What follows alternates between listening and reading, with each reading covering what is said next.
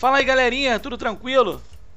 Aqui quem fala é o professor Wellington Dutra, professor de Física da Secretaria de Estado de Educação do Rio de Janeiro, e esse é o FísicoCast, o seu podcast de Física no ensino médio.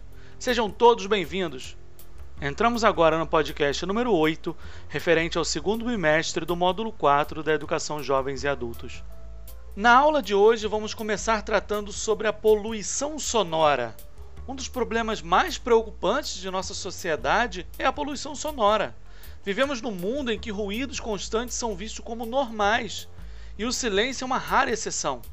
Por isso, vem aumentando rapidamente o número de pessoas com deficiências auditivas causadas pela exposição prolongada a sons muito intensos. O nível sonoro de um som está relacionado com a energia sonora que ele transporta. Quando é submetido continuamente a sons de nível sonoro superior a 85 decibéis, o sistema auditivo humano sofre lesões que causam a diminuição permanente da audição. Se os níveis sonoros forem maiores, as consequências serão muito mais graves. Por exemplo, uma curta exposição a 110 decibéis causa a diminuição transitória da sensibilidade auditiva.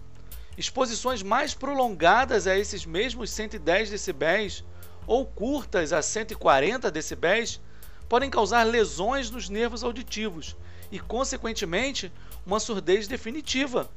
Uma exposição repentina a sons com níveis sonoros superiores a 140 decibéis pode provocar até mesmo a ruptura do tímpano e danos à orelha média. Há ainda casos em que a lesão dos nervos auditivos acarreta um zumbido permanente e irreversível. Considerando então que existem profissões em que os trabalhadores ficam expostos a sons muito intensos, fixou-se a máxima exposição diária permitida conforme o nível sonoro. Assim, por exemplo, 8 horas é o período máximo de exposição para sons de 85 decibéis, 4 horas para 90 decibéis e 1 hora para 100 decibéis, 30 minutos para 105 decibéis, 15 minutos para 110 decibéis e apenas 7 minutos para 115. Lembramos que o aumento da taxa decibel é uma escala logarítmica e por isso um leve aumento na escala tem uma redução bem drástica no tempo de exposição. No entanto, ainda há falhas nessa fiscalização e a surdez é uma doença profissional mais frequente no Brasil.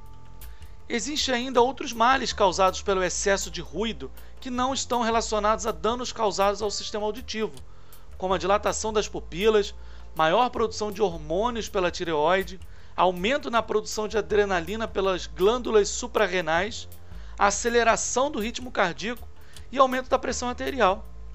Se os problemas físicos são intensos e altamente prejudiciais, os efeitos psicológicos e sociais do excesso de som não são menos graves.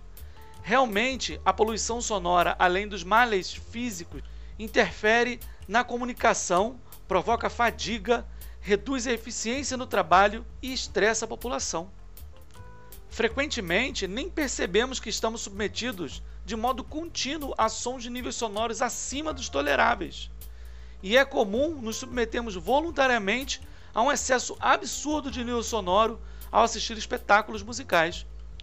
A surdez progressiva de músicos já é considerada uma doença profissional. A poluição sonora degrada a qualidade de vida das pessoas. Por isso, em diversos países, o combate ao excessivo nível sonoro tem sido considerado prioritário. Campanhas de conscientização do público e leis severas com a fiscalização eficiente são indispensáveis para que a redução do ruído excessivo dê resultados. Pois se você continua escutando música a um nível muito elevado em decibel, isso pode te levar futuramente a uma surdez. Vamos sempre respeitar o limite máximo que o seu celular te impõe. Outra aplicação muito importante das ondas mecânicas é o sonar. O sonar é um dispositivo que, instalado em navios e submarinos, permite medir a profundidades oceânicas e detectar a presença de obstáculos. Originalmente, foi desenvolvido com finalidades bélicas durante a Segunda Guerra Mundial para auxiliar a localização de submarinos e detectar torpedos do inimigo.